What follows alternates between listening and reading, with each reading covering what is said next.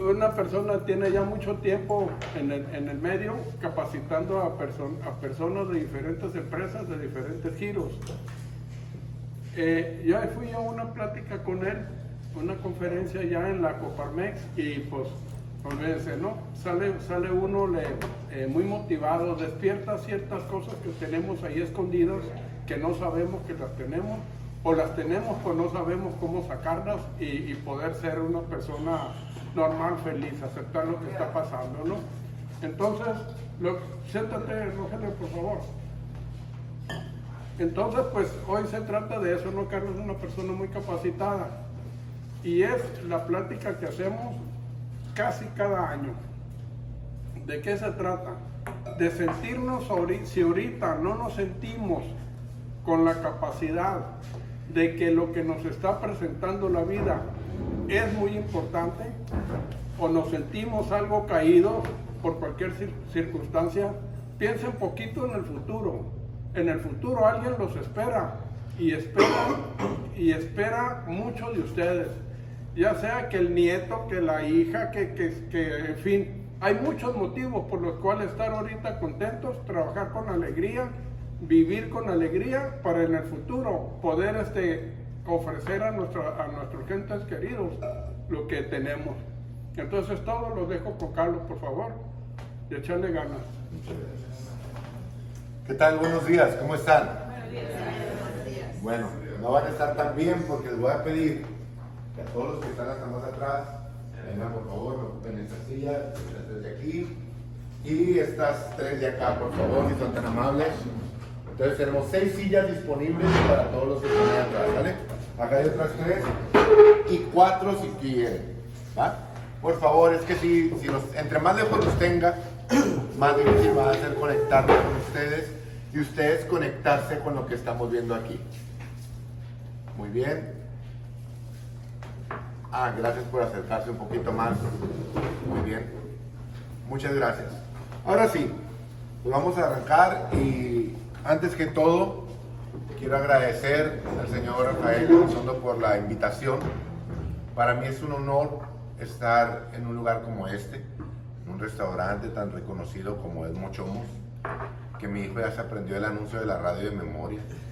Cuando le dije, ¿qué, me dijo, ¿qué estás haciendo papá? Estoy preparando una conferencia para el restaurante Mochomos. ¿Riqueza sonorense? Sí. y se aprendió que el buñuelo, que con lonja de totuaba y que no sé qué. Y yo, órale, pues él se lo aprendió. Ya mi, mi mente ya no da para tanto, pero la de él sí. Entonces, este, pero de verdad es un honor estar acá. Me siento muy agradecido por la oportunidad. Y, y quiero decirles que aunque no conozco a ninguno de ustedes, me preparé para estar hoy con ustedes. Y, y espero que tengamos la apertura para llevarnos algo. Y te quiero advertir de una vez, tu cerebro naturalmente, cuando escucha una idea que no es lo que él cree o como él lo piensa, en automático te dice, ese tipo está mal, no le hagas caso, no te metas en problemas.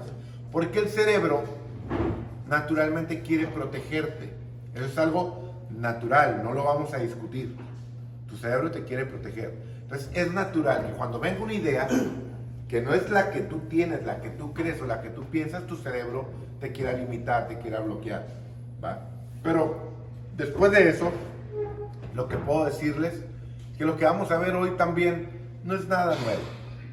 No es nada que no sepas. Para nada, al contrario, creo que lo que te voy a decir hoy todo lo sabes y todo lo tienes en tu mente y en tu vida. El detalle es que la mayoría del tiempo, hasta el 80% de las decisiones, y no es que más, las tomamos de manera inconsciente. ¿Qué quiere decir esto? Programados a cómo actuamos diario. Por eso el que, el que es impulsivo y se enoja muy rápido, por eso cualquier cosita se enoja siempre. Y es siempre.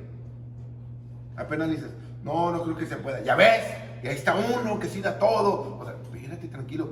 No creo que se pueda hoy, pero mañana, te quiero decir que mañana sí. Ah, pues es que ya uno ya está escamado. No, no es que estás escamado, es que son tus hábitos. Actúas así de manera inconsciente. ¿Cuántos conducen un auto? Levanten la mano, quiero verlos. ¿Cuántos conducen un auto? Y no es cierto que, que vienes manejando en automático, los que manejan en estándar meten el clutch como si nada, estás en cámara, aquí le voy a arrancar. No es cierto, nunca estás pensando. Nomás cuando estás en un semáforo ahí, si no, le voy a ganar enseguida, le voy a ganar enseguida. Ahí probablemente estás pensando, pero mientras tanto no estás pensando, manejas en automático. Yo ayer iba a un destino, a ver, fue ayer, Sí, fue ayer. Iba, iba a un destino, iba hacia la conquista. Y como siempre, conduzco todas las mañanas la misma ruta para llevar al niño al colegio. Este, todas las mañanas la misma ruta. Ayer yo agarré una ruta completamente diferente. Perdí en promedio 5 minutos y 2 kilómetros y medio porque me fui por mi ruta por la que estoy acostumbrado. Y ese es el detalle. Estamos acostumbrados en la vida a recorrer un camino, a recorrer una ruta, a tomar una actitud. Y no siempre estamos dispuestos a cambiar. es más, cuando vienen los cambios, no siempre los queremos hacer tan presentes. Y por eso las cosas pasan como pasan. Y cuando viene de repente, se presenta una oportunidad o un cambio, no estamos dispuestos a hacer nada para que ese cambio realmente impacte nuestras vidas. Y te voy a decir algo, si no haces nada, no pasa nada. A veces la gente dice, es que si no entras en esto y si no haces aquello, vas a ver. No, no pasa nada. Pero es, es ahí donde radica el verdadero problema, en que si no haces nada, no pasa nada. Y si no te pasa nada en la vida, probablemente no estás avanzando. Si no te pasa nada en la vida, probablemente vas a ver como otros van subiendo, van escalonando y tú te vas quedando donde mismo. Y eso es lo preocupante de la situación, que en ocasiones deberíamos de apostarle a que nos pase algo, de arriesgarnos. De verdad, yo sé que todos hicieron un esfuerzo diferente para estar aquí hoy. Algunos apenas se levantaron, ni, ni muy peinado y ahí voy. Otros se levantaron muy temprano, se arreglaron, detallaron sus cosas. Otros se levantaron, ni siquiera pudieron pensar en sí mismos, tuvieron que pensar en sus hijos. Miren, ahí está un ejemplo, mira, apenas le iba a decir. Tuvieron que pensar en sus hijos, los que mandaron a la escuela a sus niños, y tienen muchas cosas que hacer.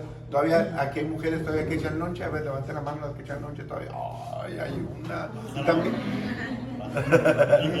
o sea, o sea, ya es una, una especie en, en peligro de extinción pero, pero todavía hay una que otra que echa lonche. Maridos que echen lonche a la mujer, también, también lo sabemos de repente. Ah, hay quienes todavía también trabajamos esa parte, pero lo importante es que aquí estás. Lo que te haya costado, a todos nos costó un esfuerzo estar aquí y qué padre. ¿va? El tema que traigo el día de hoy para ustedes se llama significado y propósito de mi vida. Y quiero arrancar de esta manera, haciéndonos una pregunta. ¿Por qué estoy aquí? Y siempre cuando pensamos el por qué estoy aquí, pensamos en por qué estoy aquí, sentado. Pero no, no, no me refiero a eso. Quiero referirme hoy al por qué estoy aquí. Y cuando hablo sobre el por qué estoy aquí, puede ser por qué estoy aquí en esta vida? Porque estoy aquí en esta familia a la que pertenezco? porque estoy aquí en este hogar en el que vivo? ¿Por qué estoy aquí en esta ciudad donde vivo ahora? Porque podría estar en otra. Yo no soy de aquí, de Culiacán. ¿Sí conocen Nueva York? Pues está cerquita de Tijuana, donde soy yo. ¿Vale? Para que no se confundan. Pero yo, yo, no soy, yo no soy de aquí. Y aquí estoy, ya tengo 13, 14 años aquí en Culiacán. Y ya parezco más culichi. Eh, el año pasado hice una gira por todo México y toda la gente me decía, usted es de Culiacán, ¿verdad? Y yo, ah, ¿cómo sabe? O sea, ya, ahora ya es más fácil que yo diga que soy de Culiacán a que diga que soy de Tijuana. ¿Va? Pero ¿por qué estoy aquí? Tiene que haber una razón, no puede ser una casualidad. Pero pocas veces nos levantamos y pensamos, ¿qué sentido tiene mi vida hoy? O simplemente porque yo sí merezco hoy estar vivo. Porque te voy a decir algo. Hoy muchas personas no pudieron despertar. Tú sí. Hoy muchas personas amanecieron en un hospital. Tú no. Entonces, algo tiene que estar pasando en mi vida para que de verdad tenga sentido y propósito que yo esté aquí. Por eso sí me interesa que pienses un poco, ¿por qué estoy aquí? Después de darte cuenta por qué estás aquí en este lugar, en este momento, y saques un poco una conclusión, porque la verdad a mí me trajo aquí una casualidad.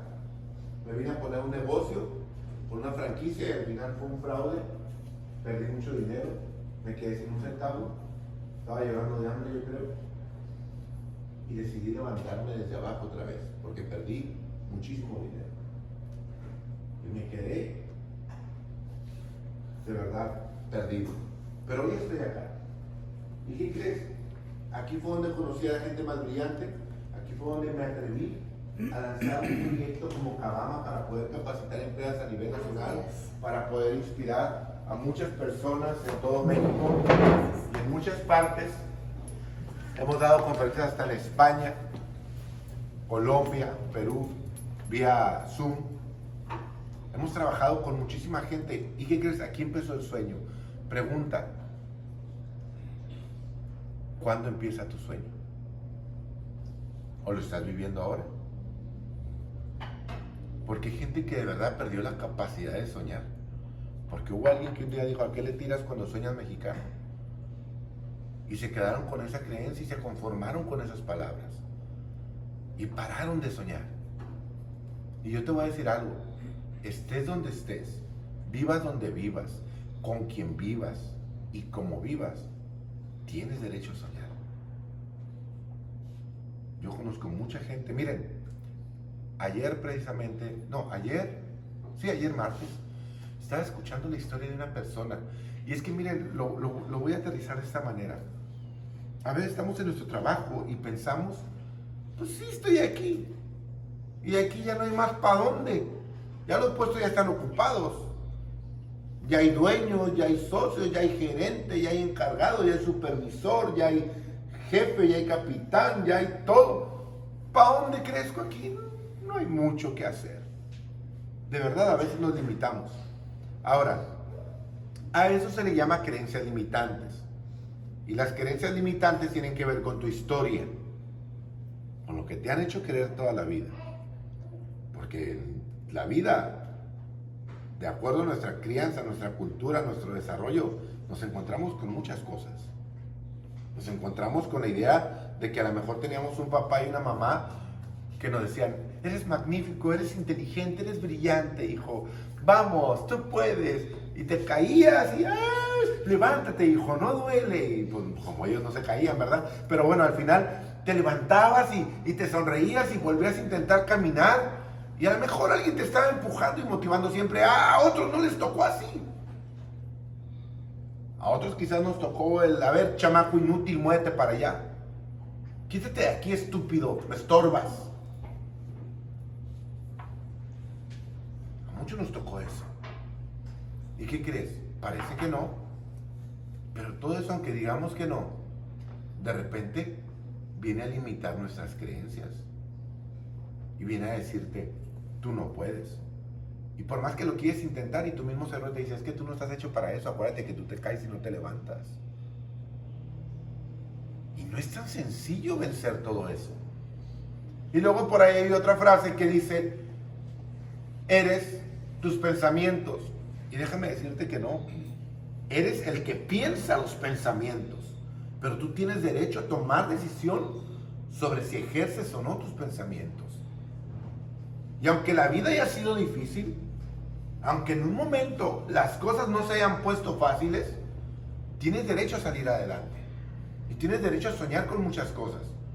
De verdad que yo no me daba permiso de soñar, porque tuve una niñez precaria. ¿Por qué? Porque éramos muy pobrecitos desde niños. Porque vestíamos con ropa regalada. Mi mamá nos cortaba el cabello, me acuerdo. Y pues mi mamá no sabía. Y le echaba con la maquinita y nos dejaba todos peloncillos, poquito cabello aquí y una cachuchita enfrente se miraba así porque no sabía ni cómo cortarle ahí mi mamá.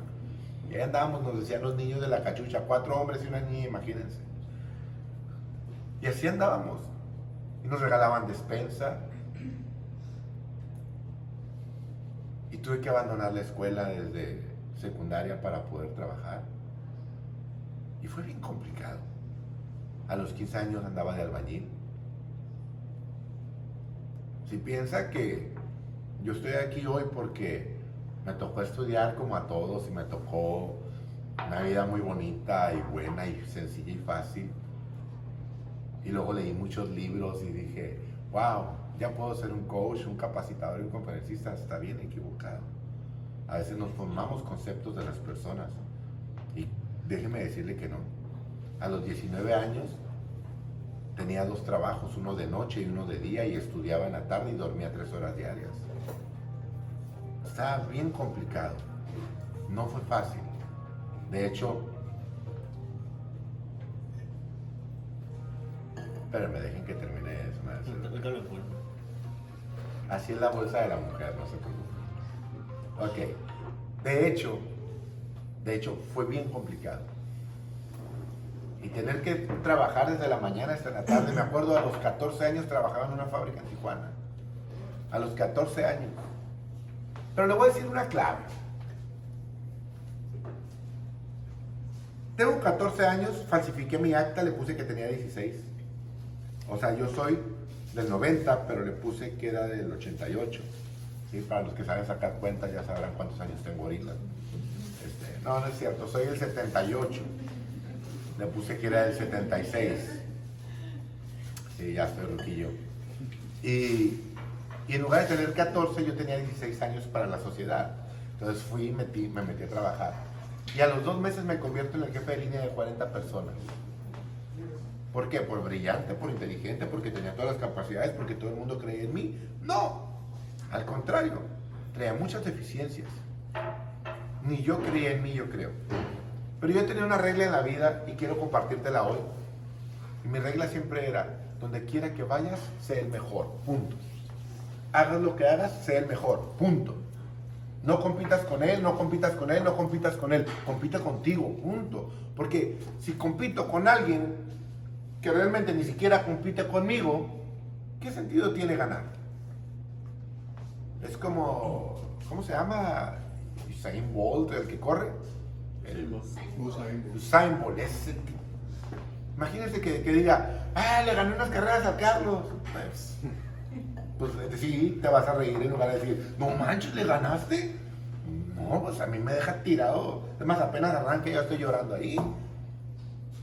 Pero cuando va a las Olimpiadas y le gana a todos los mejores del mundo, creo que vale la pena competir. ¿va? Ahora, yo te pido ni siquiera compitas con los mejores del mundo, compito contigo todos los días. Sé el mejor.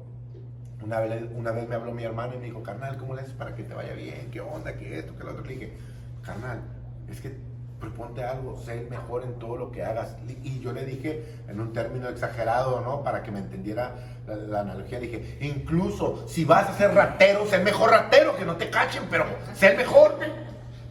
¿Sí me explico? ¿Por qué? Porque ese es el punto.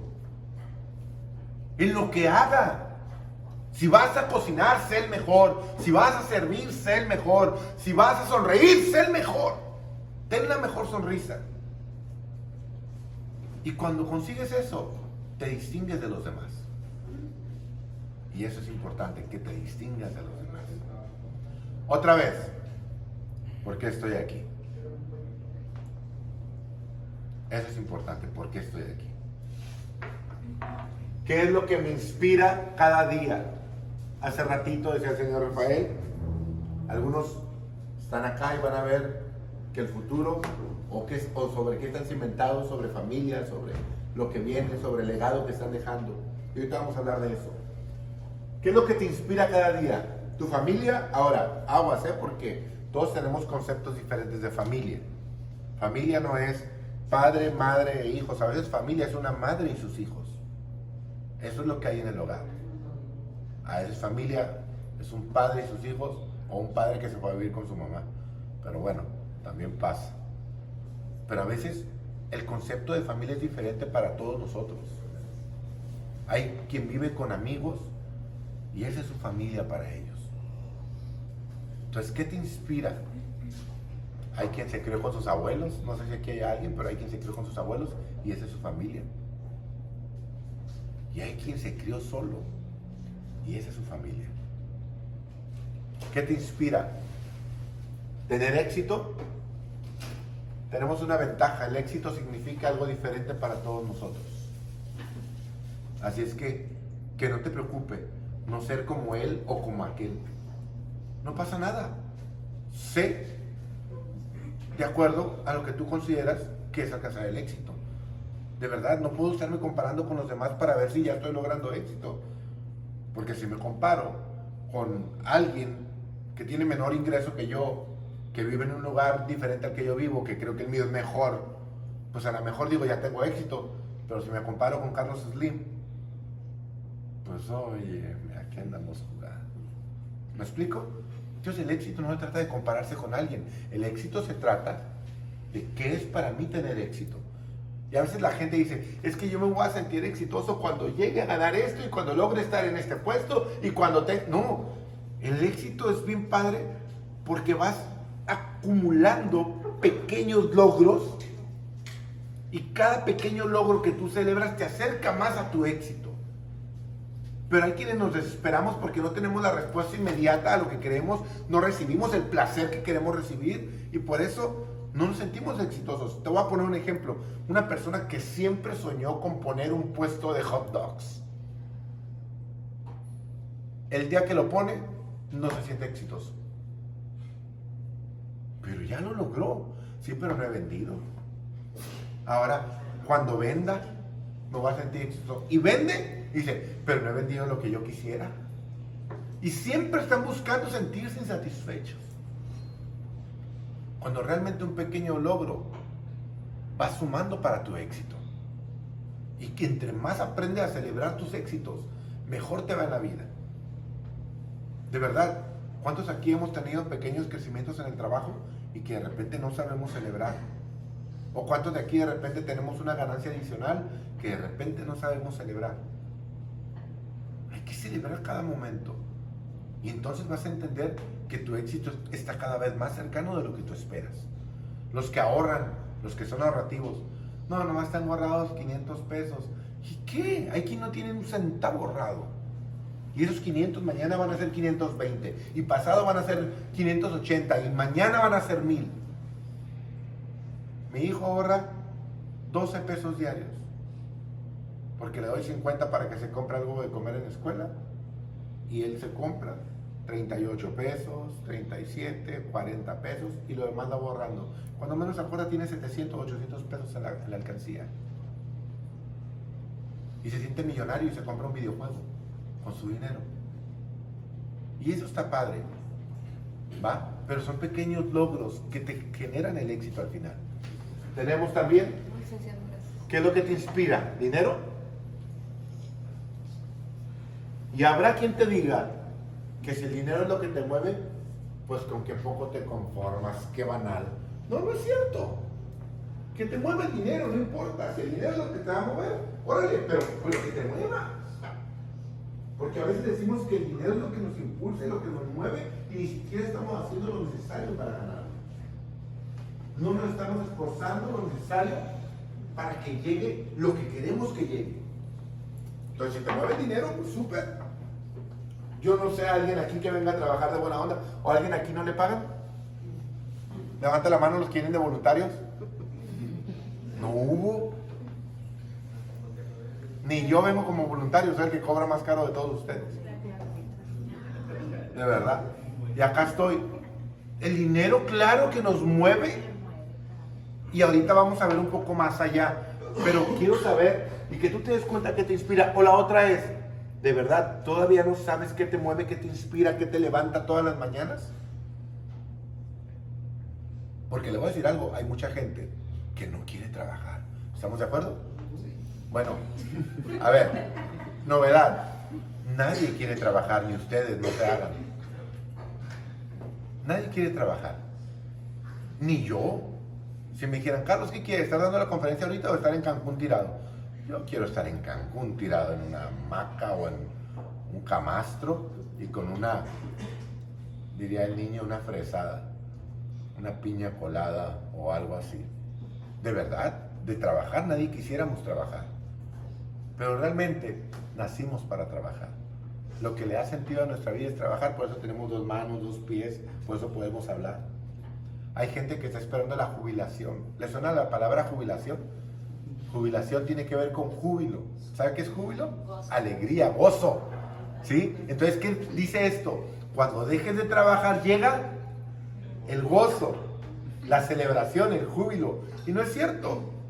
Está comprobado que la gente cuando deja de trabajar se muere muy rápido. ¿Por qué? Porque dejó de sentirse útil. Porque dejó de sentirse activo. Entonces, si nacimos para trabajar, ¿por qué no damos lo mejor de lo mejor para lograr ser el mejor? Ese es el punto. Por eso te digo, si ahorita todavía, si ahorita, a tu corta edad, porque aquí hay puro morrito, ¿va? Si ahorita a tu corta edad todavía no sabes qué es lo que te inspira, qué es lo que te impulsa, qué es lo que te mueve, vale más que te sientes y empieces a escribirlo. Porque tiene que haber algo. Tiene que haber algo que te inspira, algo que te mueve. Ah, todos tenemos una razón por la cual luchamos. Espero que sí. Todos tenemos una razón para levantarnos. Levanten la mano el que tiene una razón para levantarse. A ver, quisiera ver su mano. El que no tiene razón para levantarse, de neta, no sé cómo llevar ¿verdad? Pero, en ocasiones parece complicado, pero al final aquí estamos. Ahora, lleves esta pregunta. ¿Realmente sé lo que quiero para mi vida?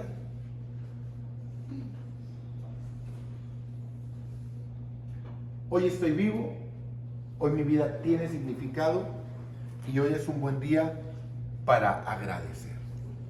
Ah, lo del agradecimiento lo voy a dejar al final, les iba a explicar de una vez, pero ahí lo traigo para el final. Ahora, ¿qué es lo qué espera de mí la empresa a la que ahora pertenezco? ¿Qué espera de mí la empresa a la que ahora pertenezco? ¿Qué crees que espera de ti? ¿Me puedes decir algo? ¿Qué crees que espera de ti la empresa? Aquí, este lugar, esta marca. Compromiso. Compromiso. ¿Y qué crees? El compromiso es intangible. El, pro- el compromiso realmente lo podemos observar a percepción. Ah, vemos que tienes alguna acción, vemos que actúas de alguna manera y ah, es comprometido. Llegas temprano, ah, es comprometido. Este, atiendes bien a las personas, a tus compañeros, a tu cliente interno, no más al externo, ah, es comprometido. Entonces empezamos a, a- a ver diferentes cosas para decir que tienes compromiso. Pero hoy en día el compromiso está más diluido que la leche. ¿No se han dado cuenta de eso? Te veo a las 9 y a qué hora llegas. ¿De verdad? Hey, cuenta conmigo. Yo te ayudo. El día que te necesitaba no apareciste, papá. ¿No es cierto? Préstame 500 pesos, mañana te lo pago. Ey, no, a ver, a ver, ya acá no, acá como, como- vamos a ver, como chisme, como chisme. A ver, nunca les ha tocado el compa que ya sabe que va a renunciar y despide a todos prestados. ya, ya sé que voy a renunciar o ya me enteré que me van a correr el viernes y empieza a pedir, eh, préstame. No, pero dice, para que no se note mucho, préstame 50, güey, para que no, préstame 50. Ajá, ya, Oiga, préstame 80, usted tiene más, préstame 80. Y empieza a pedir por todos lados. Y de repente, y como que se murió si me debía. O sea, todo. Pero, pero ya en buen plan. El compromiso está más diluido que la leche. Me acuerdo cuando hizo una película de Cantinflas donde decía, antes le echaban agua a la leche, hoy le echan leche al agua. Ah, Es más agua que leche. Y así está el compromiso. Cuando hablamos de compromiso, hablamos de ponerle fechas.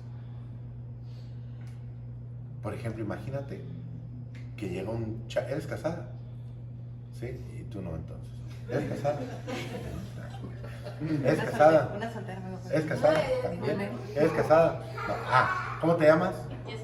Jessica. Imagínense que llega un chavo con Jessica. Dice. ¿Por qué no volteas a ver a él? Ah, bueno. ok. Oye, llega un chavo con Jessica y le dice, Jessica, my love. Are you marry me? ¿Te quieres casar conmigo? Y a lo mejor no quiere el matrimonio, está bien por lo que veo. Pero espérate. Oye, ¿cómo son balcones? Déjenme a mí adivinar. O déjenme poner mi ejemplo. Y llega. Y le, y le pone un anillo de compromiso y le dice si quiere casar con él. Dice sí. Y de repente le dice ella, ¿y cuándo nos vamos a casar? Dice él, pues no sé. Hay el tiempo que lo diga, Dios sabrá. Nosotros vamos a echarle ganas y a ver qué sale. Pregunta, ¿eso es compromiso? Bueno, así nos comprometemos hoy en día. De repente dicen, hey, hay que dar lo mejor de nosotros para que haya más ventas, para que el cliente se vaya más contento. Pues uno hace lo que puede, o sea, tampoco, ¿verdad? O sea, si no vienen clientes no puedo ir a traerlos yo de la calle, ¿verdad? Y así decimos que nos comprometemos. Cuando realmente el compromiso es algo súper importante. Y quiero que usted piense y le eche hilo y diga, neta, ¿por qué me comprometo tampoco? Espérate, es que el, compromiso más débil que hacemos es con nosotros mismos. ¿Cuántos este año dijeron, entrando el año entro al gym? Pero ¿quién sí entró al gym? ¿Verdad? Entrando el año cambio mi alimentación, ya no puedo vivir así. Entrando el año ahora sí voy a dar lo mejor de mí en el trabajo y mírenlos. Ah, no es cierto. Pero, ey, ey, pero en buena onda. El compromiso más frágil que hacemos es con nosotros mismos. Te voy a poner un ejemplo bien sencillo. ¿Cómo, cómo nos enojamos cuando alguien nos hace algo, pero cuando nosotros no, nos lo hacemos no? Por ejemplo, si voy pasando, no, si vas pasando, ¿cómo te llamas? Irving. Si vas pasando, Irving, por la calle, por la banqueta, en el centro, pensemos, donde hay mucha gente, y vas pasando y ves que deliberadamente te meto el pie y te empujo para que te caigas y te rompes los labios, ¿qué harías? Dime qué harías. Ah, no, pues. Aparte de tenerme miedo, ¿qué harías? no, ¿qué harías? Dime. No, pues. Ábrete, ¿qué haces? Sí me pararía chinga. Porque lo hice a propósito. Lo hice a propósito y quería que te cayeras y te rompieras la jeta. ¿Qué harías? Una buena chinga. ¿no? ¿Verdad? ¿Por qué? No, porque me está haciendo algo mal. Claro, yo fui el culpable de que te cayeras. Y estoy de acuerdo contigo. Cualquiera se enojaría. Pero ¿por qué cuando te metes el pie solo en tu vida no haces lo mismo. ¿Me explico? ¿Por qué cuando tú solo te tropiezas y que te propones algo y mañana no lo haces y te metes el pie solo y te rompes la jeta, ¿por qué no te levantas y te golpeas a ti mismo? Al contrario, dices, bueno, mañana empezamos. De todas maneras ni quería. A lo mejor eso no era para mí. Y empezamos a buscar un montón de justificaciones estúpidas para, para decir por qué no logré las cosas. Porque ahí no te paras enojado y dices, hey, no puedo permitirme esto. ¿Por qué me voy a permitir volver a fracasar? ¿Por qué? ¿Qué ¿Acaso no puedo? Si he logrado otras cosas por otras personas, ¿acaso no podré por mí?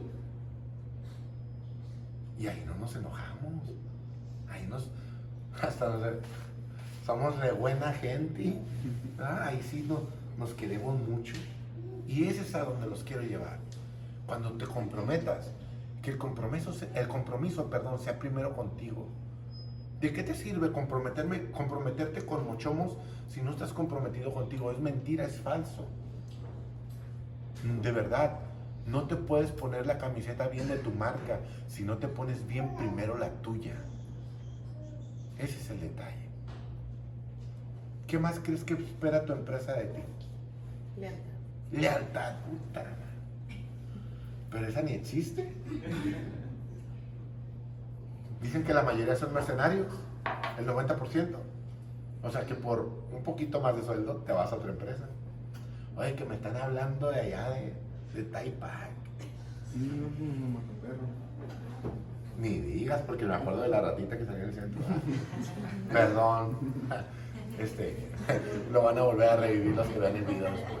Hey, hey, en buena onda, la gente se va por un poquito más de dinero y tú dirías, oye, pero ¿qué? ¿Se van por de perdida 50% más? No, la estadística dice que la gente se va por 5% más. O sea, si ganabas mil y te ofrecen 50 pesos más, te vas. Dices tú, no, yo no lo haría. Bueno, la mayoría lo hace. Eso dice la estadística. Entonces, ¿cómo vamos a generar lealtad? La lealtad es un valor que yo debo de traer. Que la empresa también hace cosas para generar lealtad en mi persona que padre. Por ejemplo, y se lo voy a decir, y no es que se lo esté echando en cara, pero que yo esté aquí hoy es algo que la empresa está queriendo hacer con usted y por usted. Y eso debe generar lealtad. Porque he ido a tantas empresas a capacitar y he ido a tantas empresas que no quieren capacitar, que dicen, ¿para qué? Para que luego se larguen y todo lo que yo invertí, ¿dónde queda? Claro que he escuchado eso. Y que se esté invirtiendo hoy en ustedes a mí se me hace tan padre, tan bueno, y que ustedes hayan tenido el valor de estar aquí también. Eso es magnífico. ¿Qué más te pide tu empresa? ¿Cómo te llamas? Martín. Martín, ¿qué más te pide tu empresa? ¿Qué crees que la empresa necesita de ti para saber que eres parte de este equipo? Compromiso, lealtad, Eh. Resultados, o sea, hace que, Que se hace. que es el número. Baja el número exactamente. Sí, que, que lo que se requiere de ti, que seas productivo, vamos, vamos viendo así. ¿Estamos de acuerdo? Bueno, entonces tengo una noticia que darles, de acuerdo a lo que dice Martín. La gente dice regularmente, es que la empresa nos ven como un número. Si no produces, te corren. Pregunta, ¿de verdad somos un número para la empresa? Levanten la mano los que creen que sí. ¿Sí? Es que sí somos un número. Sí tenemos que dar un resultado. Claro que sí. Porque la empresa tiene que tener un resultado para ser una empresa estable, sustentable, autosustentable y que pueda solventar para nuestras familias. Claro que se requiere un número. Pero en mi, en mi modo víctima, me ven como un número. En lugar de decirme, Jorge, ven, me dijeron 487, cállate para acá.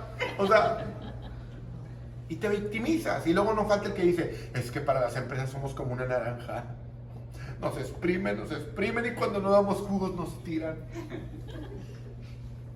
Pregunta, ¿será eso verdad? También es verdad. Sí, no crean que les voy a venir a decir una mentira o les voy a decir, claro que no, las empresas nos ven como nuestros hijos, como sus hijos. No, somos alguien que necesita producir y dar lo mejor de sí. ¿Y qué crees? El día que no des jugo, de verdad, ya no funcionas para la empresa.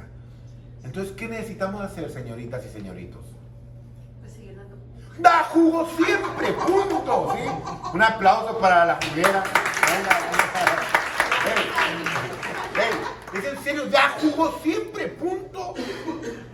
Te, te exprimen y tú dices, sigo dando jugo. Y te vuelven a exprimir y sigo dando jugo. Y de repente dicen, hey, esa naranja es de otro nivel. ¿No es cierto? Digo, si te vas a comparar con una naranja queriendo ser el víctima, yo me compararía con una, una naranja jugosa y de otro nivel. No una naranja seca y llena de semillas. ¿Estamos de acuerdo? Ese es el punto. ¿Qué espera la empresa de mí? Porque nosotros también esperamos algo. Yo creo que esperamos mínimo que nos dignifiquen en nuestro trabajo, ¿sí o no? Tener un trabajo que dignifica. También esperamos, sí, el número, un salario. ¿A quién le llega al cajero y dice, ah, te, pagamos esta semana con abrazos? ¿A quién le llega eso al cajero? A nadie, ¿verdad? Y si le llega va a decir, "Mano, ¿por qué me pagaron así? Porque quieres que te paguen con números, porque tú das un resultado también. Y yo le voy a decir algo, que no sea tan frío como un número. Mejor que sea tan cálido como una grata experiencia. Y estoy hablando del cliente interno primero y del cliente externo.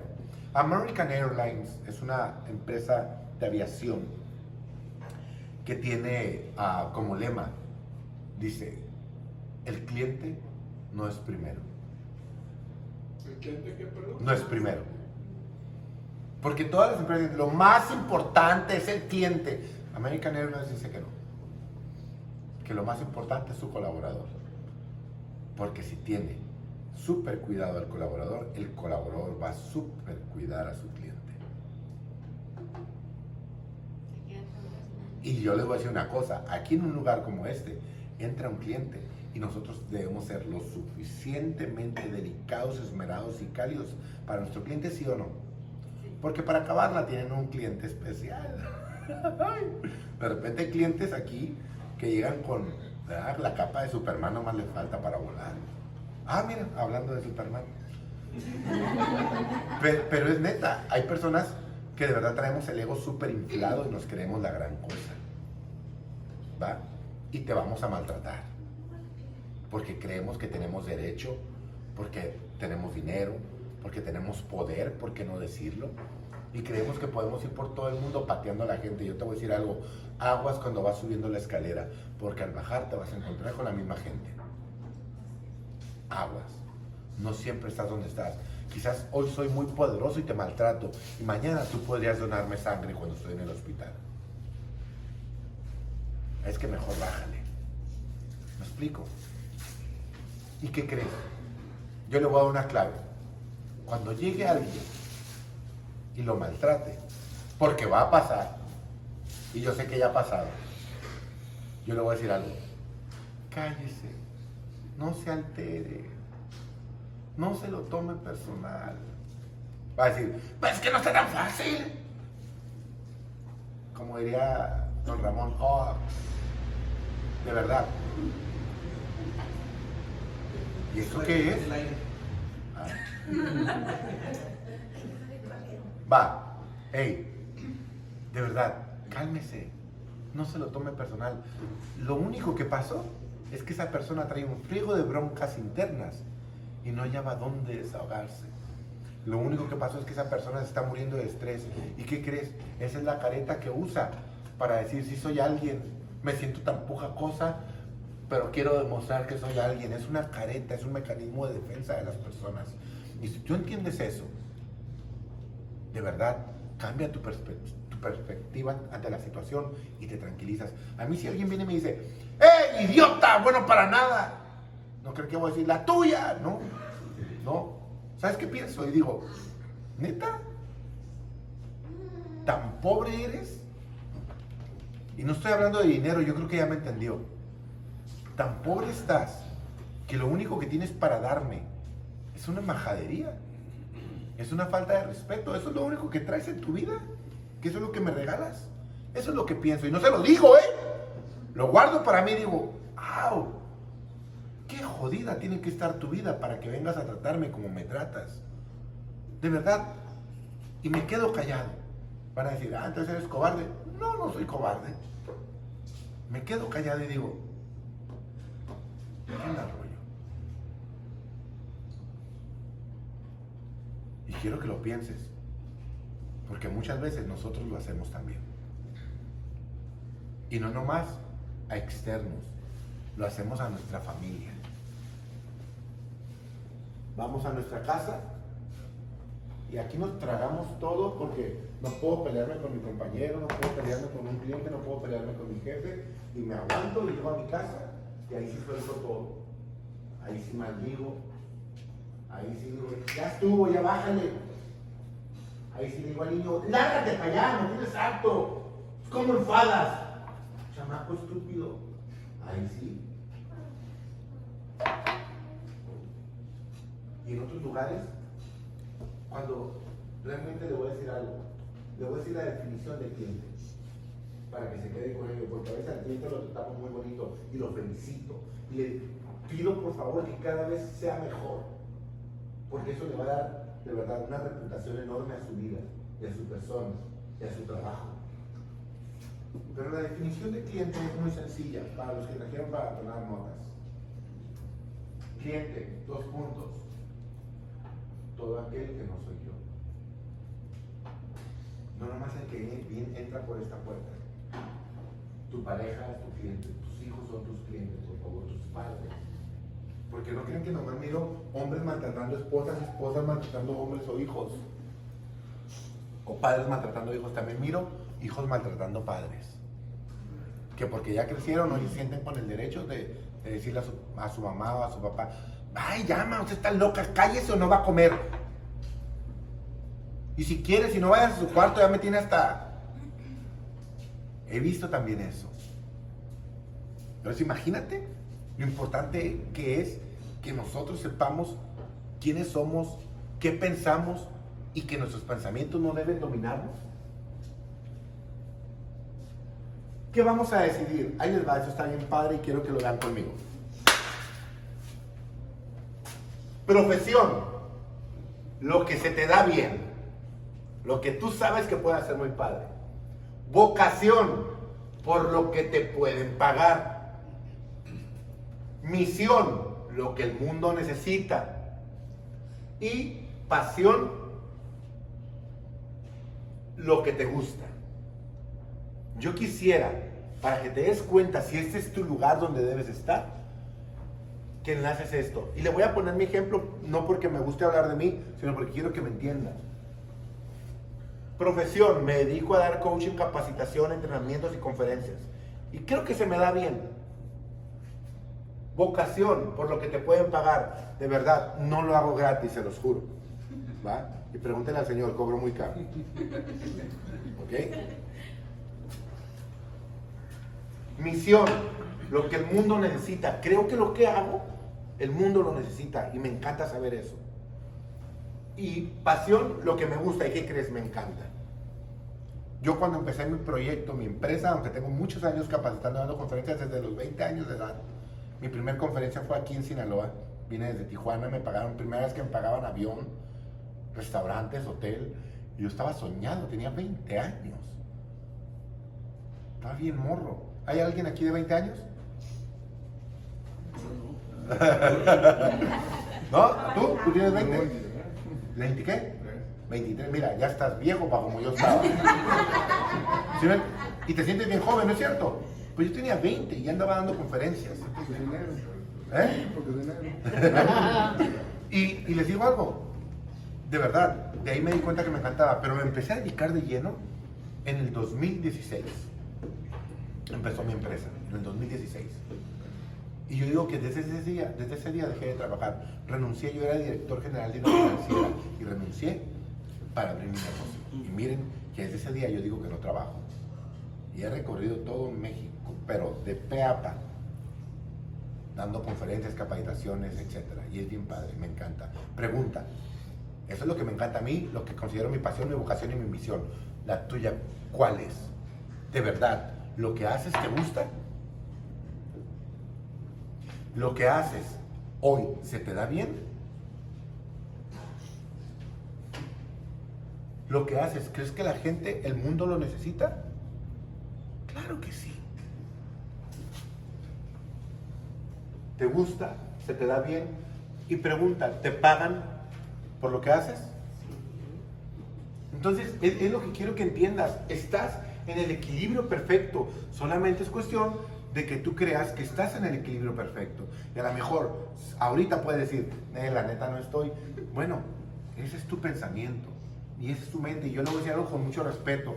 Y también con respeto para el señor Rafael Elizondo. Si no está feliz donde está, hoy mismo, por favor, renuncie. No se quede más aquí. Porque si usted no es feliz donde está, créame que eso se transmite, se irradia, se transpira, huele. Por eso cuando llegas dices, ¿qué onda? ¿Listo? Pues ya andamos aquí. A poderle, ¿ya qué? Y luego eres de los que dicen, por los lunes ni las gallinas ponen, pero pues ni modo, hay que joderle, si no, no traga uno. De verdad, si usted tiene esa actitud ante su vida y ante su trabajo, váyase de aquí, por favor. Y espero no me odies si yo renuncian 10, por favor. ¿eh? Pero, hey, pero es en buena onda. Si no eres feliz, vete, porque a lo mejor tu oportunidad de desarrollo y crecimiento está en otro lugar. Pero no le jodas la vida a los demás. es en serio. Tienes que amar lo que haces. Porque de gustarte a lo mejor no siempre te va a gustar. Pero si amas lo que haces, aunque no te guste, es fantástico. De verdad. No siempre me gusta mi vida, pero amo mi vida. ¿Me explico? Y no siempre puede gustarte tu pareja, pero si la amas, ya fregó. y no siempre te va a gustar como son tus hijos, pero los amas con locura, ¿cierto o no? Bueno, ama tu trabajo. A veces no siempre te va a gustar todo lo que haces. Te va a gustar una parte, otra no. Los horarios sí, pero de repente no. La carrilla, el trabajo, el trabajar que se vino, de repente no. Y no siempre te va a gustar. Pero si amas lo que haces, estás en el lugar correcto. ¿Estamos de acuerdo? Ese es el punto. Y ahí es donde quiero llevarlos. Va. Quiero que vean este video conmigo.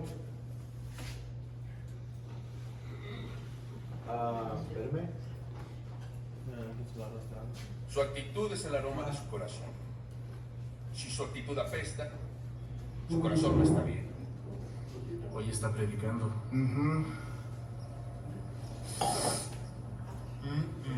¿Qué? ¿Qué tal tu actitud, Brock? ¿Está bien? Entonces vas a ser el gateo, ¿no? Muy bien, elijan a su compañero, rápido. Quiero verlos, ¿qué esperan? Muéstrenme algo, rápido, rápido, más. Eso es. Adelante, Chas, muéstrenme algo. Eso es, 10 yardas. Enséñenme el poder, que las rodillas no toquen el suelo. Enséñenme, eso es, 10 yardas. Quiero ver fuerza, quiero ver poder, con energía, así. Muy bien, muchachos, muy bien. Otra vez. ¿Qué te pasa? ¿Estás loco o qué? Entrenador, ¿qué tal anda Westview este año? Mejor que nosotros. ¿Tienes una derrota planeada para el viernes, Brock? Pues no si pudiéramos vencerlos. Ven aquí, Brock. ¿Y tú, Jeremy? ¿Qué? ¿Estoy en problemas? Aún no. Quiero que hagas el gateo otra vez, pero quiero que ahora lo hagas mejor. ¿Qué? ¿Quiere que llegue a la 30? Puedes llegar a las 50. ¿La 50? Llegaré a las 50 sin nadie en mi espalda. Lo harás con Jeremy en la espalda, pero aunque no puedas, debes prometerme que darás lo mejor. Hecho. Lo mejor. ¿Ok? Vas a darme lo mejor. Le voy a dar lo mejor. Ahora, otra cosa. Lo vas a hacer a ciegas. ¿Por qué? Porque no quiero que te rindas y puedes llegar más lejos. Jeremy, a su espalda. Sujétate bien, Jeremy. Eso es. Adelante, Brock. No bajes las rodillas, solo manos y pies. Eso es. A la izquierda. A la izquierda. Muy bien. Un buen esfuerzo. Así, Brock. Lo estás haciendo bien. Eso es. No, no, vas a poder. No va a llegar. Buen inicio, más a la izquierda, más a la Ya izquierda. detente, olvídalo. Eso es, Brock. Buen ritmo. No es posible. Lo está logrando. Así, Brock. Así. ¡Ya llegué a la 20! Olvida la 20. Dame lo mejor. Continúa. Muy bien. No, no te detengas. Puedes dar más que eso. ¡No he acabado! Estoy descansando. Tienes que avanzar. Continúa. No te rindas hasta que lo des todo. Eso es. Avanza. Avanza. Avanza, Brock. Sigue avanzando. Las rodillas arriba. Sigue avanzando. Tu mejor esfuerzo. Tu mejor esfuerzo. Tu mejor esfuerzo. Avanza, Brock. Así. Así. Así. Avanza. Eso. No te rindas. Avanza. Sigue adelante. Que tus rodillas no toquen el piso. Así. Tu mejor esfuerzo. No te rindas. Tu mejor esfuerzo. Avanza. Avanza. Eso es. Eso es. Sigue adelante. Sube las rodillas. Avanza. No te rindas hasta que lo des todo. Continúa, bro. Así, así, así. Avanza. Dame todo lo que tengas. Muy bien, avanza. ¡Mis brazos! No te rindas, dame lo mejor. Avanza. Avanza. Eso es. Eso es. ¡Es pesado! Sé que es pesado. puedo más. Negocia con tu cuerpo, que te dé más fuerza, pero no te des por vencido, Brock. Avanza, ¿me escuchas? Avanza, vas muy bien. Sigue avanzando. No te des por vencido. Avanza, avanza. ¡Duele! Ya sé que duele, pero avanza. Solo avanza. Entrégame el corazón. 30 pasos más. Solo avanza, Brock. ¿Qué esperas? Avanza. ¡Quema! Deja que queme. ¡Mis brazos duelen! Da el corazón. Solo avanza, Brock. Tú puedes. Tú puedes. Avanza. Me prometes lo mejor. ¡Lo mejor! ¡No te detengas! ¡Avanza! ¡No es tan duro! ¡Solo avanza! ¡Tú puedes, Brock! ¡Dame más! ¡Dame más! ¡Avanza! ¡20 pasos más! ¡20 más! ¡Avanza, Brock! ¡Dame lo mejor! ¡No te rindas! ¡No! ¡Avanza! ¡Avanza! ¡Avanza! ¡No te rindas! ¡No te rindas! ¡No te rindas! ¡Brock, no te rindas! ¡Solo avanza! ¡Solo avanza! ¡No! ¡No te des! ¡No! ¡Solo avanza! ¡Solo avanza! ¡Sigue, Brock! ¡Diez pasos más! ¡Diez más! ¡Diez más! ¡Diez más! ¡Avanza! ¡No te rindas! ¡Da corazón! ¡Sí puedes! ¡Sí puedes! ¡Cinco más! ¡Cinco más! ¡Tú puedes, Brock! ¡Tú puedes! ¡No te rindas! ¡No te rindas! ¡Tú puedes, Brock!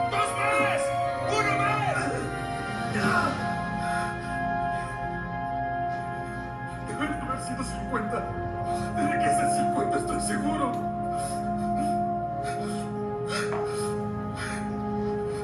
Arriba, Brock. Estás en la zona de rotación.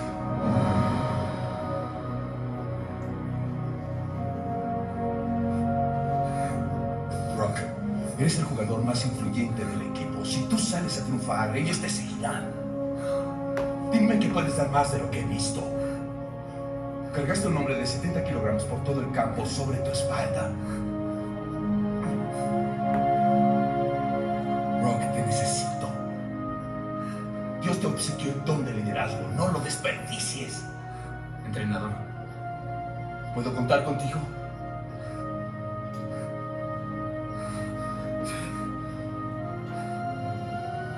entrenador, ¿Qué sucede, Jeremy?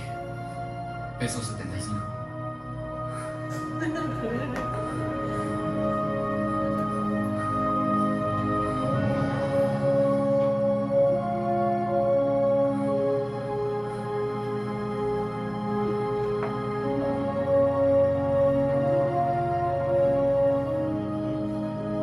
Eso es. ¿Quién sigue?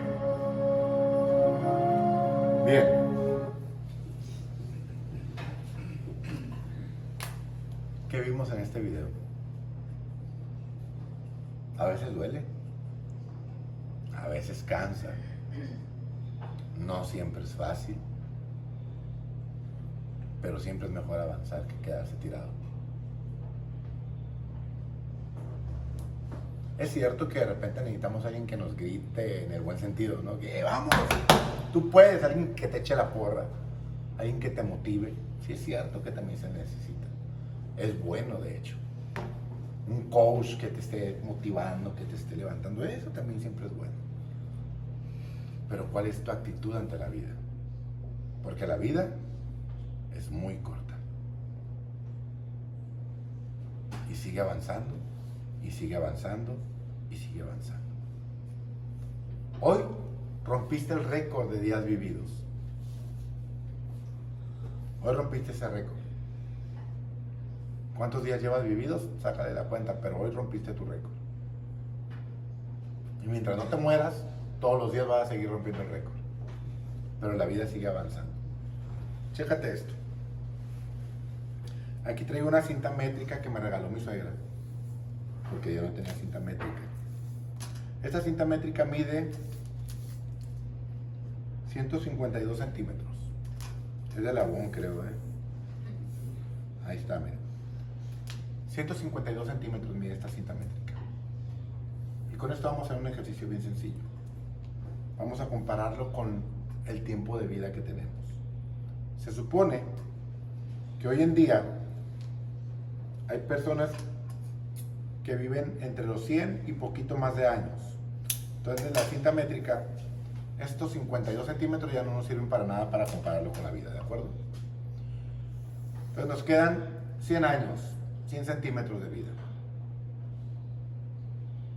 Pero resulta que el promedio en México para los hombres es de 73 años y para las mujeres de 78. No sé por qué viven más las mujeres, pero bueno. Dios las bendiga. Bueno, ahí después vean videos de por qué los hombres viven menos. ¿no? Este, pero vamos a recortarlo al promedio de vida de los hombres porque voy a poner mi vida como ejemplo para que les quede claro cómo funciona esto. 73 años y medio. Que espero llegar de pérdida. O sea, digo cálmate, pero no digo que preguntes. O sea, va. Va, es el promedio de vida. ¿Va? Hay quien va a vivir más. Yo acabo de conocer a una señora que murió a los 92. Y qué padre, ya quisieran mucho llegar a esa edad. Pero 73 años y medio es el promedio de vida en los hombres en México. ¿Va? Ok. Pero resulta que yo acabo de cumplir 28. ¿De qué te ríes, mujer? Ok, va. No es cierto. En agosto cumplo 45, pero tengo 44, es que nomás voy a cortar 44. ¿Sale?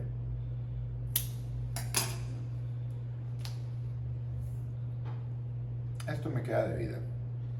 Del 45 al 73, 22 años en promedio. Pero resulta que de esos 22 años en promedio, yo paso la tercera parte del día durmiendo. O sea, entonces, una tercera parte de estos años no aplican. Si son 22, una tercera parte, 3 por 6, 18, 7. 7 y punto 3, ¿no? Entonces le voy a quitar 1, 2, 3, 4, 5, 6, 7 centímetros más le vamos a quitar aquí. Déjenme ver si es la tercera parte, porque creo que no. No, no entonces no eran 22. Me equivoqué. Eran 32. Ajá.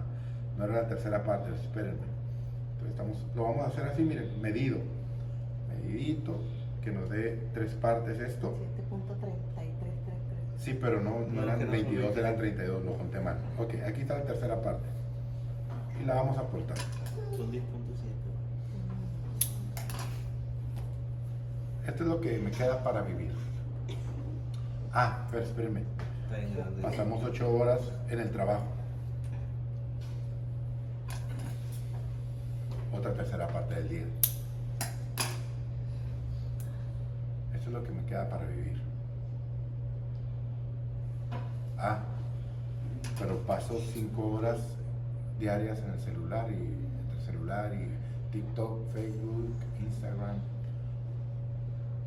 Y paso tantas horas enojado tanto paso tantas horas amargado. Realmente le voy a seguir cortando. Porque esto es lo que me queda para vivir. 1, 2, 3, 4, 5, 6, 7, 8, 9, 10 años en promedio me quedan para vivir. Y según eso voy a morir a los 73 si llego al promedio mínimo. Pero realmente no debería ser así. Porque yo tendría que pegarle esta cosa que le acabo de recortar de las 8 horas de trabajo. ¿Sabes por qué? Porque si yo soy feliz en mi trabajo y si busco dar lo mejor de mí y lograr mi propósito, no tengo por qué restárselo a mi vida. ¿Me explico? Se lo restaría a mi vida si me la voy a pasar de amargado. Se lo restaría mi vida si no disfruto lo que hago si mi actitud no es la correcta. Y hay mucha gente que va por la vida con una actitud pésima, de verdad. Que si sale el sol dice, ¡ay, salió el mendigo sol! Que si ahorita amanece fresquecito, ¡ay, frillazo! ¡Ah! Que ya llegue el sol y llega el sol y ¡ah, calorón, Culiacán! Y viene al trabajo, y ¡ay, a trabajar, jodido! Y no tienen trabajo, ¡pues no tengo trabajo! Me voy a morir de hambre pero siempre estamos con una mala actitud. Sale el sol y dice, no, así como sale uno a caminar. Y sale nubes, se nubla todo y dice, uy, yo que quería lavar. Está todo jodido. Y siempre estamos buscando el lado negativo de las cosas. Siempre Uy. pero. Me casé, este se puso todo panzón y feo. Ay. No, así te casaste, pero cuando eras novia estaba ciega. ¿Sí me explico? No. Si nosotros tenemos una buena actitud ante la vida, ante el trabajo, de verdad no vamos a vivir la mitad de lo que estamos viviendo, siempre vamos a vivir el doble de lo que estamos viviendo. Entonces yo le invito a que disfrute lo que hace, que disfrute su vida, que no se conforme, que en lugar de tener 100 años, se quede con 10 años al final. Eso es importante. Entonces yo le invito a que medite cuál es su actitud. Ah. El respeto, la importancia del respeto hacia los demás. El respeto ah, permite que la sociedad viva en paz y sana convivencia. Implica reconocer en sí mismo y en los demás los derechos y las obligaciones. Por eso suele sintetizarse en una frase, no hagas a los demás lo que no quieras que te hagan a ti. O a la inversa, haz con los demás lo que quieras que hagan contigo. Yo no sé aquí cómo ustedes viven el valor, porque es un valor, el valor del respeto. No sé qué tanto se respetan entre ustedes. Porque hay lugares, hay, hay lugares en Pera donde llego y hasta los hombres juegan al chamoy. Entonces, ahí se encargan, ¿no? Ahí se encargan. Sí, eso es lo bueno. Sí, porque luego se meten en broncas. Ey, pero neta, ¿cómo viven el respeto? Eh, es importante que nos respetemos como personas y como seres humanos. Miren, hay empresas donde también me ha tocado que los muchachos, y no nomás los muchachos, eh, también con las muchachas y las muchachas, se llevan muy pesado. Y espérate, está bien. Ey, no se lleven así, por favor. No, aguantamos, ya nos conocemos, así nos llevamos, aguantamos vara. Pero si un día viene de malas la otra persona, trae un problema muy fuerte, un estrés muy complicado, muy pesado, ese día te va a contestar como tú no esperabas que te conteste. Y ese día se van a pelear, van a discutir, se van a distanciar. Todo porque no aprendí- aprendimos al principio el valor del respeto. Preguntan, buena onda, ¿aquí sí nos respetamos entre nosotros o la neta nos llevamos pesadito?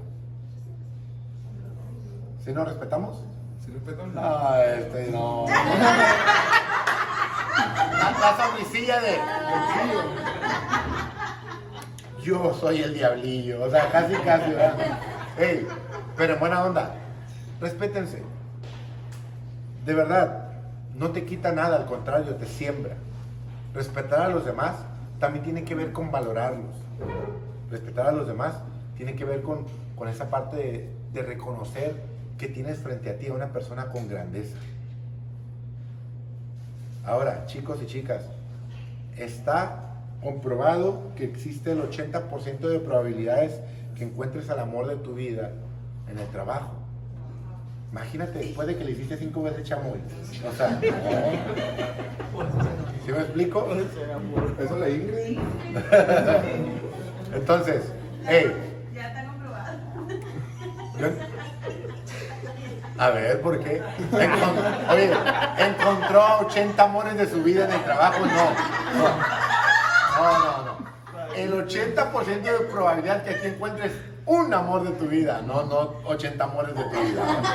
No, No se confundan, ¿va? Entonces, el respeto es muy necesario. Es bien importante. Imagínate que vayamos por la vida sin respetar a los demás. ¿Y qué crees? Lo más interesante de esto para mí es el autorrespeto. Si yo me respeto, soy puntual. Si yo me respeto, cuido mi salud. Si yo me respeto, dignifico mi familia. Si yo me respeto, dignifico mi trabajo, dignifico mi empresa. Si yo me respeto, de verdad, la gente me va a respetar. Es como cuando, cuando hay ahí situaciones de parejas y de repente te das cuenta que todo el mundo habla mal de tu marido, mujeres. Bueno, es que la gente nomás se va a atrever a hablar hasta el nivel donde tú hables de él.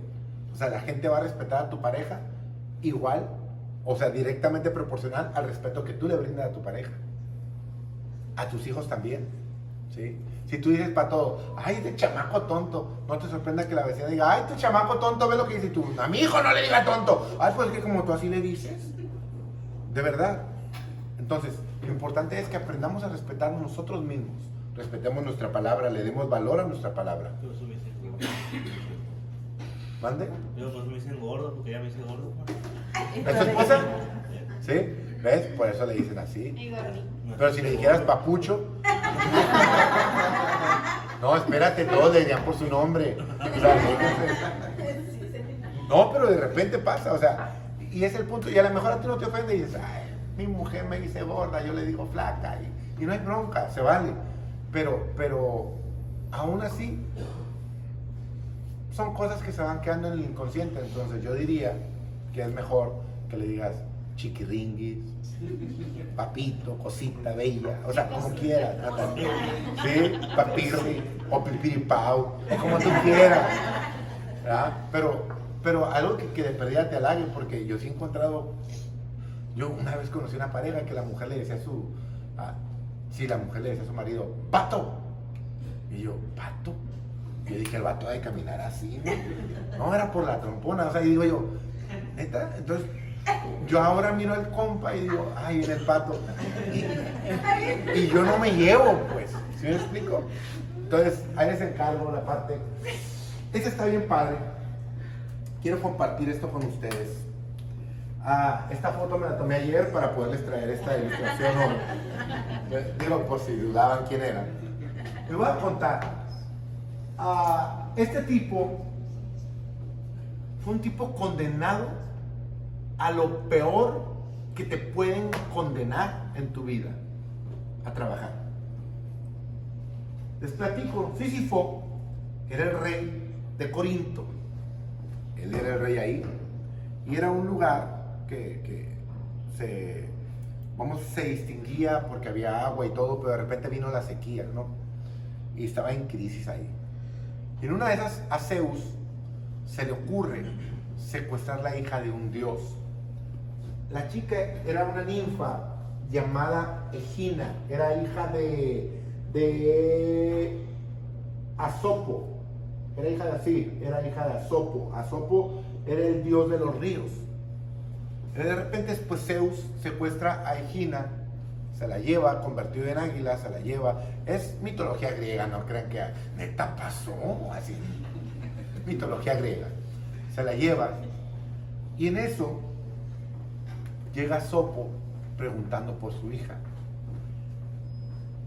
Y Sísifo dice, pues yo te puedo decir dónde está. ¿Quién se la llevó? Si tú me das unos ríos y unas fuentes para mi tierra. Y el rey de los ríos, el dios de los ríos, dice, trato hecho, dime quién se la llevó. Entonces, Sísifo le dice, se la llevó Zeus. O sea, lo balconeó, en otras palabras. ¿A cuántos de aquí los han balconeado en el trabajo? No levanten la mano así de Lo balconeó. Pues a Sopo fue, le reclamó a Zeus. Y Zeus se enojó mucho con Sísifo. Pero mucho. Entonces Zeus man- manda a, espérame, a Tánatos, el dios de la muerte. Y va Tánatos y le dice, pues vengo por ti, te vas a morir por lo que le hiciste a Zeus. Va Tánatos, pero Sísifo era muy inteligente, entonces Sísifo le dice, mira, está bien, voy a morir.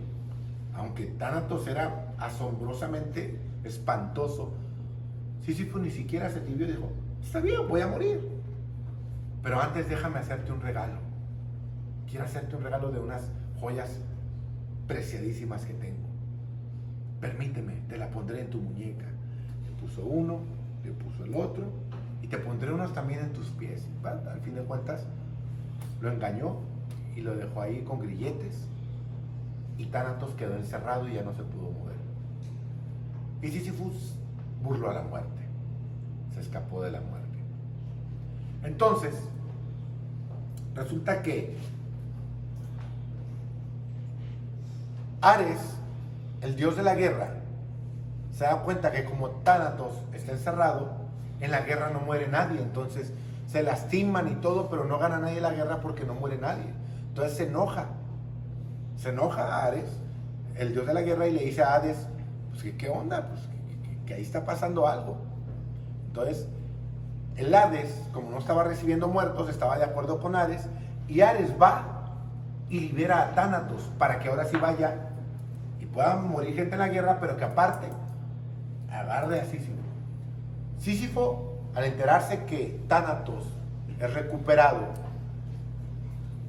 o rescatado, mejor dicho, sabe que va a morir.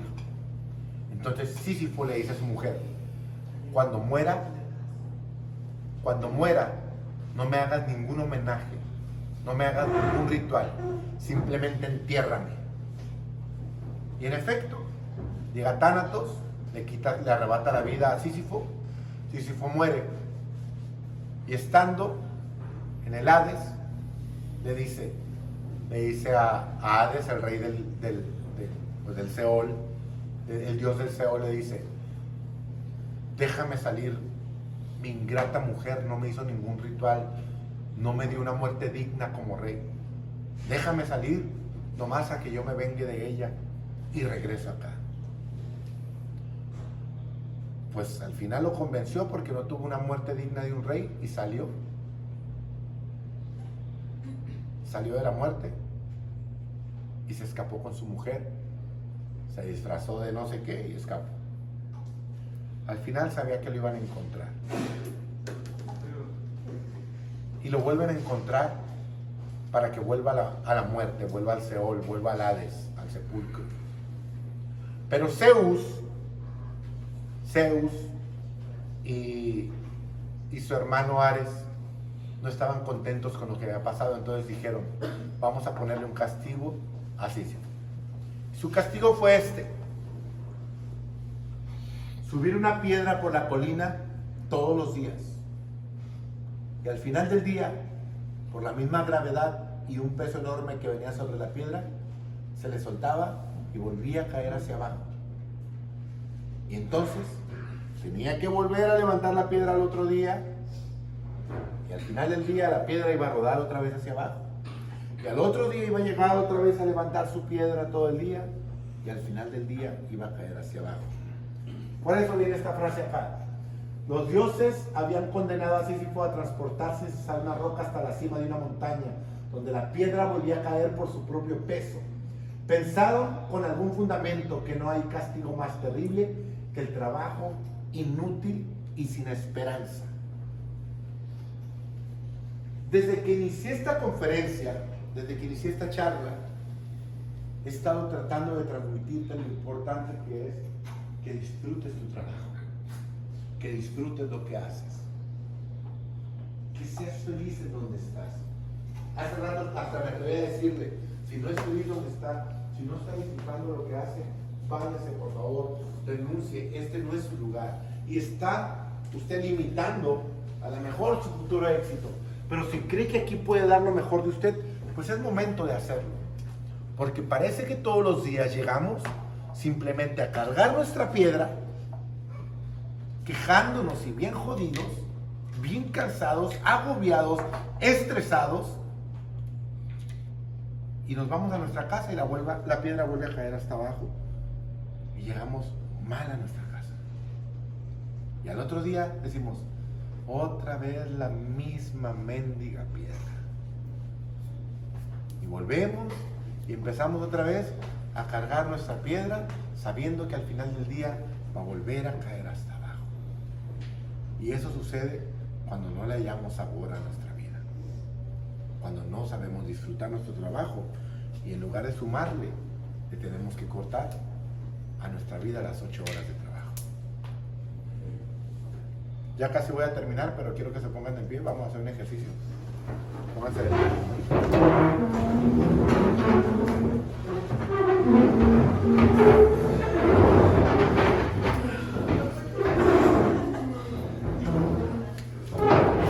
Quiero que se acomoden en fila, así como tomar distancia, hagan de cuenta así, pongan la mano en el hombro de su compañero. Ándale así, acomódense, acomódense. Véngase, véngase. Ah, chica, tú que traes la bebé, no, porque no vas a poder hacer el ejercicio. Te lo pierdes. Deja en la mesa. Ahora, ay, ay, déjala en la mesa. Tú dijiste eso. Ok, va. Fíjense bien. A ver, entonces ahora sí, tomar distancia como en la escuela. A ver, tomen distancia. A ver, acomódense. Me falta ahí espacio. Tomen distancia. Mira, los dos de Amero atrás, váyanse para esta fila. Los dos de atrás, váyanse para esta fila. Vamos a ¿Ahí cabes bien tú? Ok, va. No te voy a poder. Ahora sí, dele un masajito a su compañero en los hombros. Vamos, dele un masajito a su compañero. Dale masajito. A ver, masajito. Bien. Acércate, acércate, dale masajito a ella, dale masajito. Dale masajito, dale masajito. Muy bien, muy bien. Aquí algunos van a salir hasta con chamba de doble turno. Ok, va. Ey, ahora golpecitos, golpecitos, golpecitos en la espalda. Sale. No, no se le vaya a salir el aire. No, ni por arriba ni por abajo. Va, dele golpecito. Muy bien. Otra vez masajito, masajito que se relaje. Masajito, eso es. Masajito. Ahora, señores, media vuelta. ¡Ya! Media vuelta. Devuélvale el favor a su compañero. Venga. Dele masajito a su compañero. Venga. Dele masajito a su compañero. Golpecitos, golpecitos, golpecitos, golpecitos. Bien. Bien. Ahora, ahora masajito otra vez.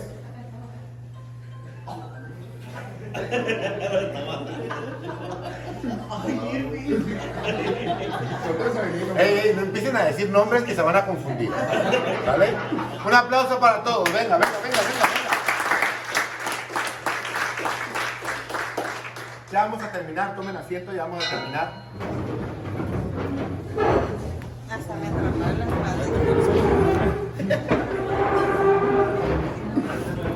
¿Quién te gustó más? ¿Eh? Chicos, chicos, cuando hablábamos del respeto, no quise ahondar más en eso porque quería tocar ese tema. Todos somos diferentes, igual de importantes pero diferentes, igual de valiosos como personas pero diferentes. Y por lo tanto, vemos las cosas diferentes. Hace rato les decía también, hemos tenido una crianza diferente. Yo veo la vida de una manera diferente a ti, seguramente sí. Yo veo el esfuerzo de una manera diferente a ti, seguramente sí. Y también veo el dinero de una manera diferente a ti, también veo el dinero de una manera diferente a ti. Y no crean que lo digo en un sentido de que veo el dinero y no. De hecho, para mí el dinero es lo que menos importa en la vida. ¿va?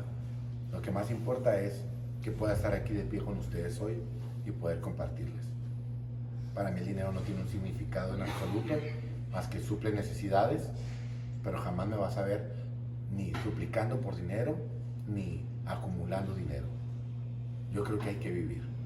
Pero esa es mi vida y mi punto de vista de la vida. ¿Y qué crees? Todos vemos diferente. Y quiero que no se les olvide esto, porque esto nos va a enseñar a respetar todavía más a las personas. El mapa no es el territorio. En el campo de la programación neuro- neurolingüística lo que nos enseña es esto.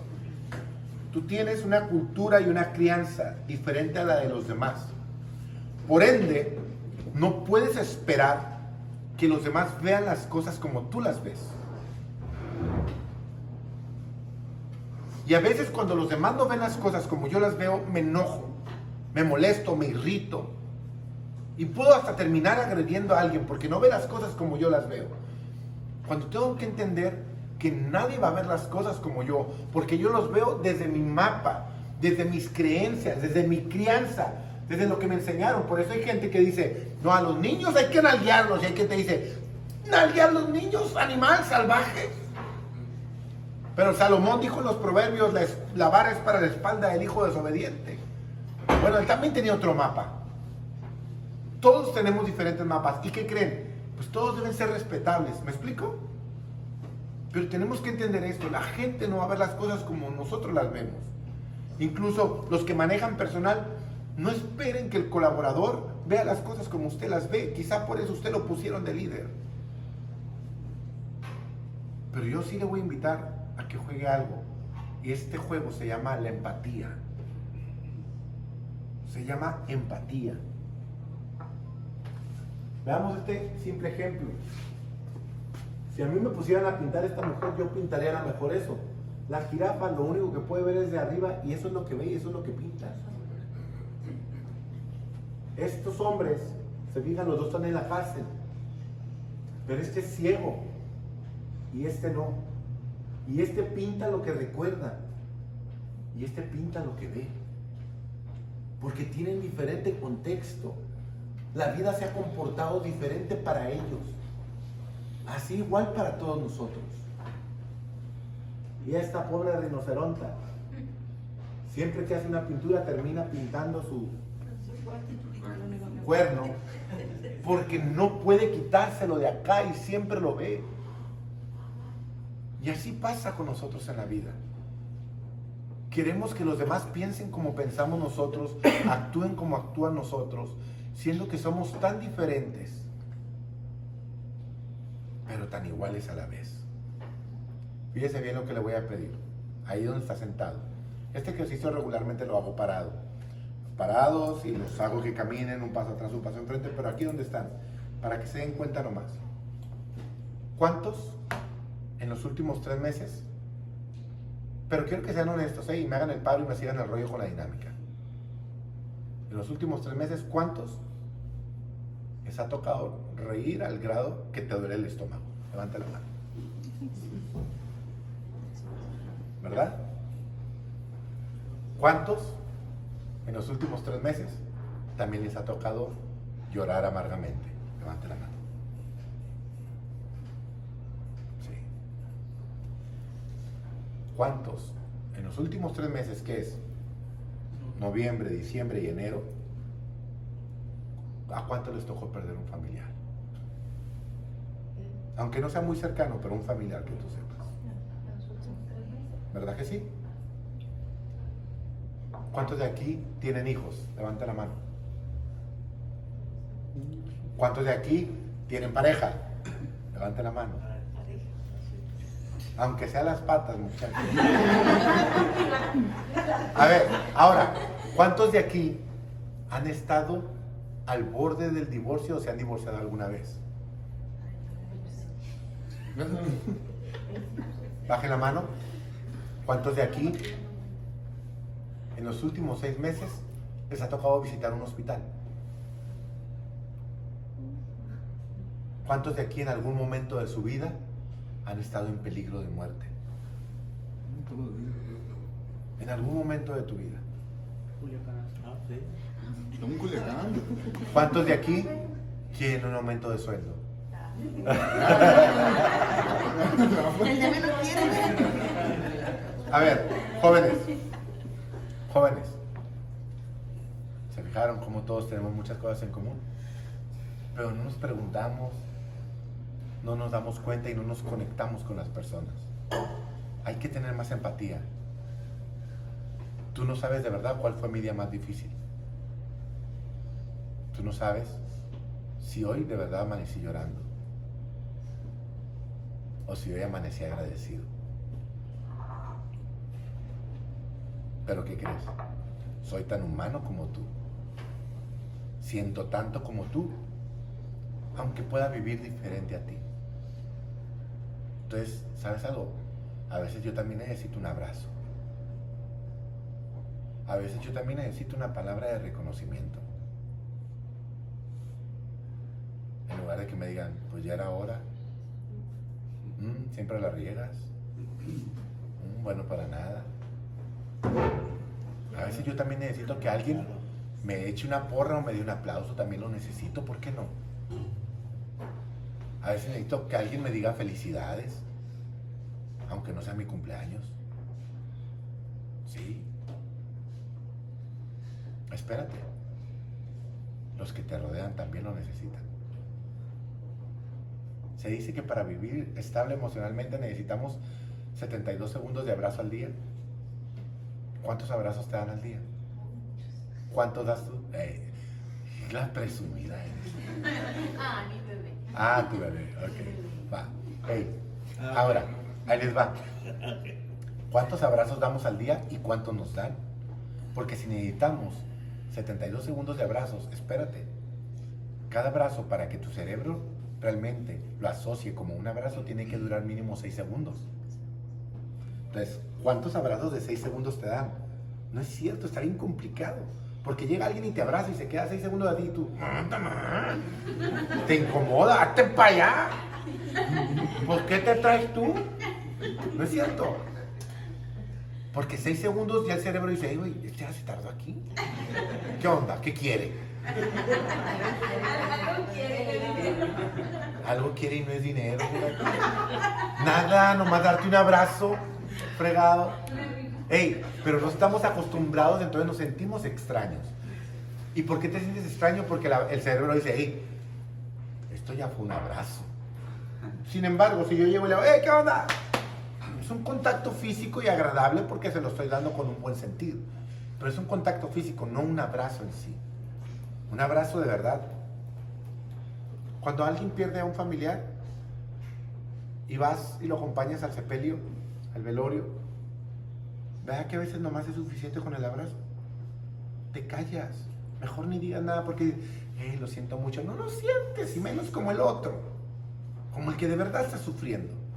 Pero mejor te callas y lo único que te queda es decir, estoy para ti, déjame abrazarte. Y no le das un abrazo y le dices, que la pases bien, ¿verdad? No. No, la abrazas y dices, y más, si en ese momento tu abrazo le hace llorar, más dices, no lo puedo soltar, ¿no es cierto? Necesitamos eso. Tus hijos también necesitan un abrazo. Tu esposo tu esposa, tu pareja, tus papás y tus abuelos también necesitan un abrazo. Porque un abrazo da calor. Un abrazo da confianza. Un abrazo genera lealtad. Un abrazo dice, te quiero. Sí, así en silencio. Dice, te quiero. Qué importante. Yo les invito a que todos los días busquen dar abrazos. En buena onda. Y si pueden durar los seis segundos, mucho mejor. Y a lo mejor tu esposa o tu esposo que está en casa no está acostumbrado a esos abrazos y llegas y lo abrazas seis segundos y dice, ¿traes marihuana? ¿Qué te pasó? ¿Verdad? Ahora sí, algo quiere y no es dinero. O la clásica que las mujeres dicen, algo hizo este perro.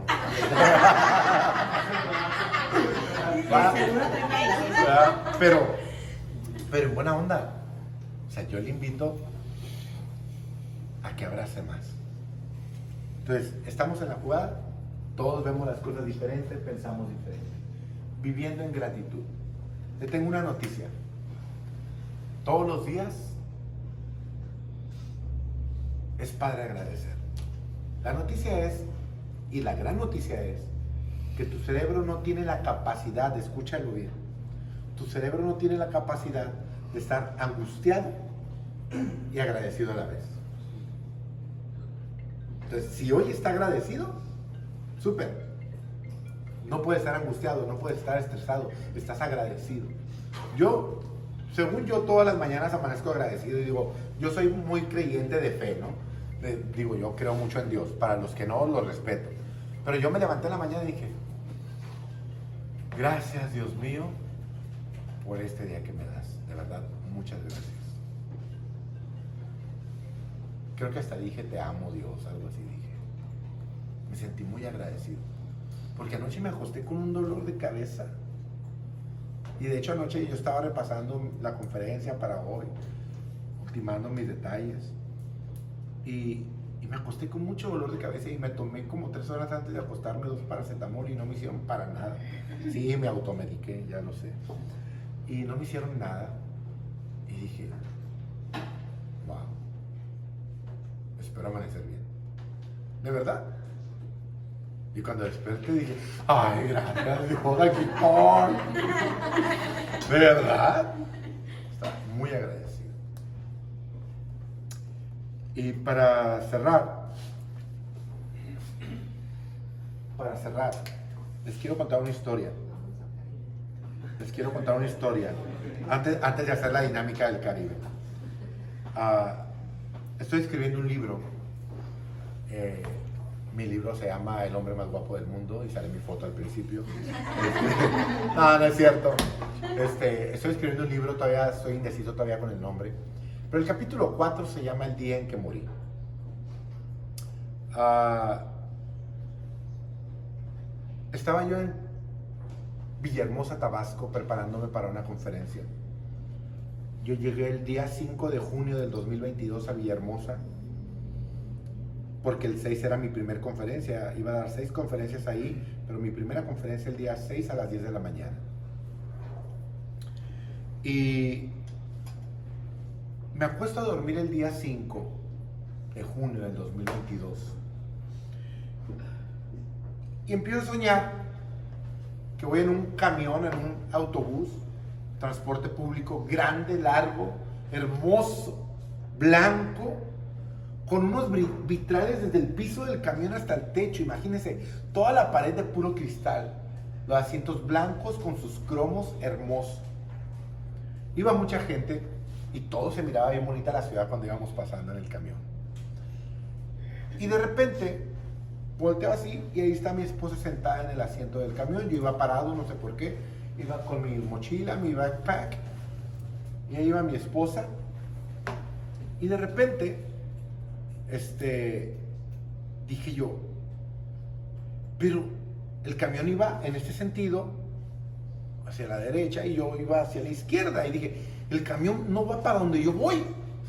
Ya sé, dije, ya ves que en los sueños puedes hacer cualquier mafufada, la verdad. Dije, ya sé, ahorita que se baje alguien, me bajo, y en cuanto me baje, me vuelvo a subir, y el camión va a cambiar la dirección. Súper.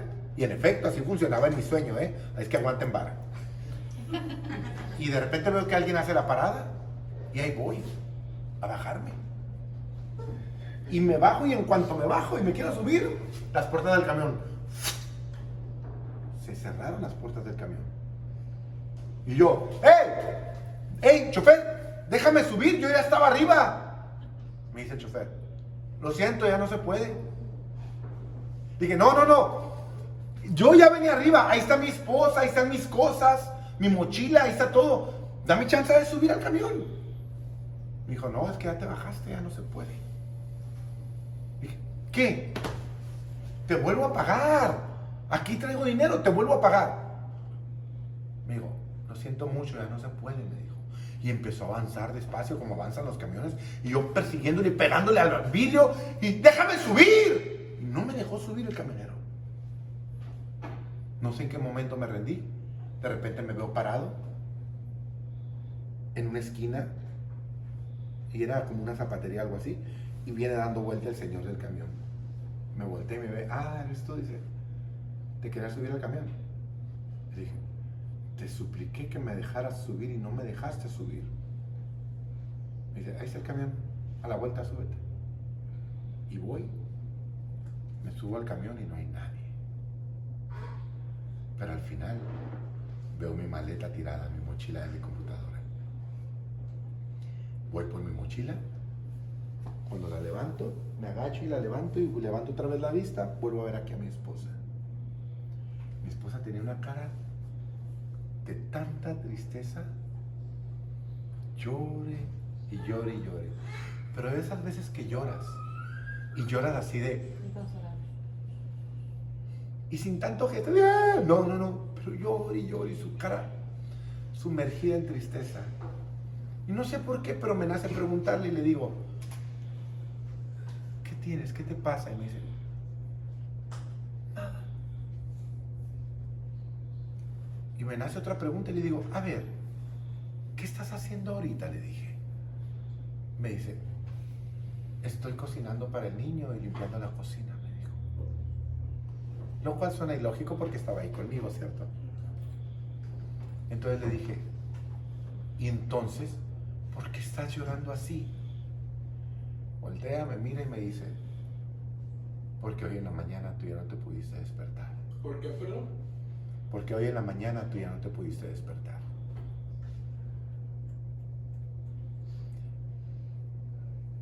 En eso me caí el 20. Me da un dolor bien fuerte aquí. Empiezo a ver todo blanco y caigo al piso.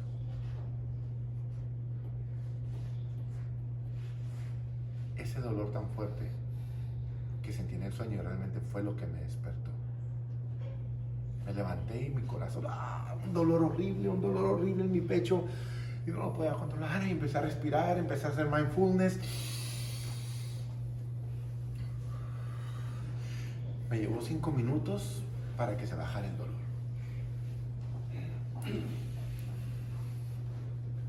En cuanto se me quitó el dolor,